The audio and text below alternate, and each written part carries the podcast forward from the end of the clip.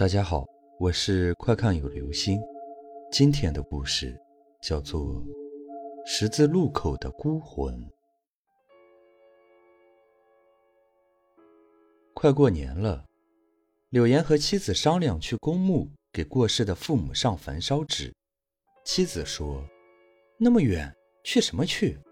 来回打车百十块钱，买点纸在十字路口烧烧得了。”柳岩是出了名的局内，妻子的话就是圣旨，心里虽然不乐意，还是拿着纸钱，趁着天黑到十字路口烧去了。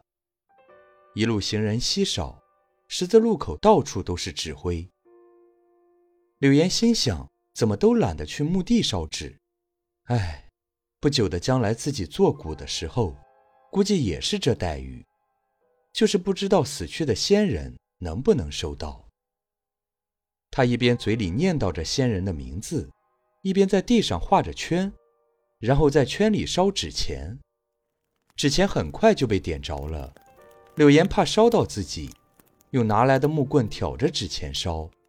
透过火光，他瞧见几个衣衫褴褛的人蹲在地上捡什么东西。他有些纳闷，绕过火堆仔细去看，前后左右一个人影都没有。他又回到原来的位置，透过火光，几个衣衫褴褛的人依稀可见。一个脸色苍白的人还回过头冲他微微一笑。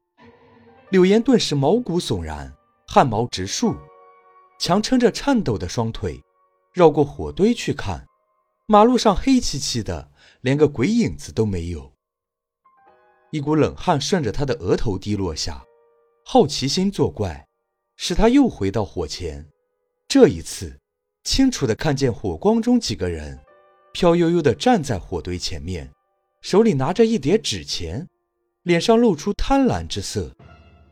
柳岩吓得一个机灵，顾不上继续烧纸，拔腿就跑，一口气跑回家。妻子见他大汗淋漓跑进门，刚要问他怎么了，只见他咣当一声躺在了地上。从此大病不起。